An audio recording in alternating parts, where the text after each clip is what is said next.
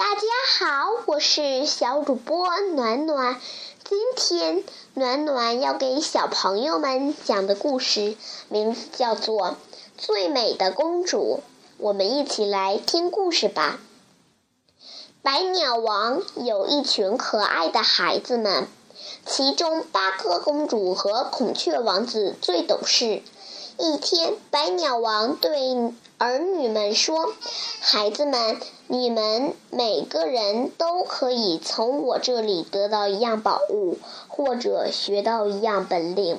大家依次走到父王身边，获取一样宝物或学一样本领。最后只剩下八哥公主和孔雀王子了。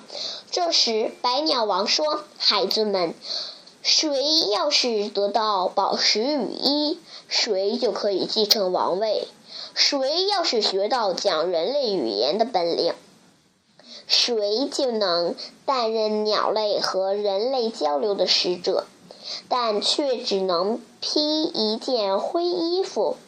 谦让的八哥公主拿起那件根本称不上是宝物的灰色衣服，披在身上。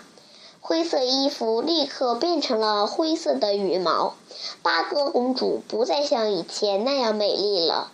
后来，孔雀王子当了百鸟王，而八哥公主成为人与鸟之间交流的使者。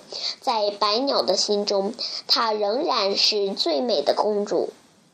好了，亲爱的小朋友们，今天的故事讲完了，我们明天再见。